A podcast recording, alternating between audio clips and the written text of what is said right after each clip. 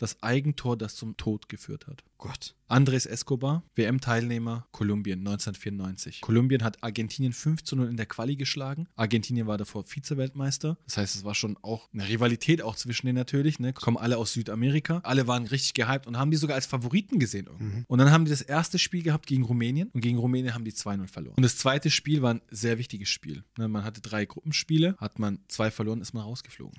Der Gegner war die USA. Der erste Triggerpunkt eigentlich Der schon. erste Triggerpunkt.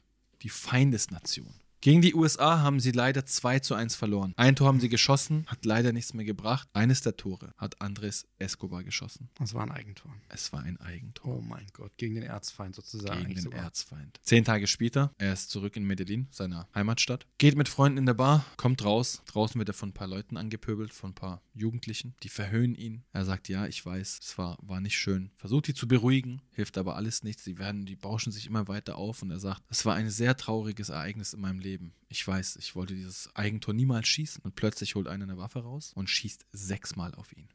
Und bei jedem Schuss schreit er Tor, Tor, Tor, Tor, Tor, Tor! Andres Escobar stirbt sofort. Kaltblütiger Mord. Diese Person wird später verhaftet. Es stellt sich raus, dass es sich um ein Kartellmitglied handelt und dass er der Bodyguard zwei sehr mächtiger Männer war. Und diese mächtigen Männer haben aufgrund des Fußballspiels sehr viel Geld verloren. Beweise gab es keine, zumindest nicht gegen die mächtigen Menschen. Das Kartellmitglied allerdings wurde verurteilt zu 43 Jahren Haft, seit 2005 wieder frei. Einer der traurigsten Morde an einer öffentlichen Person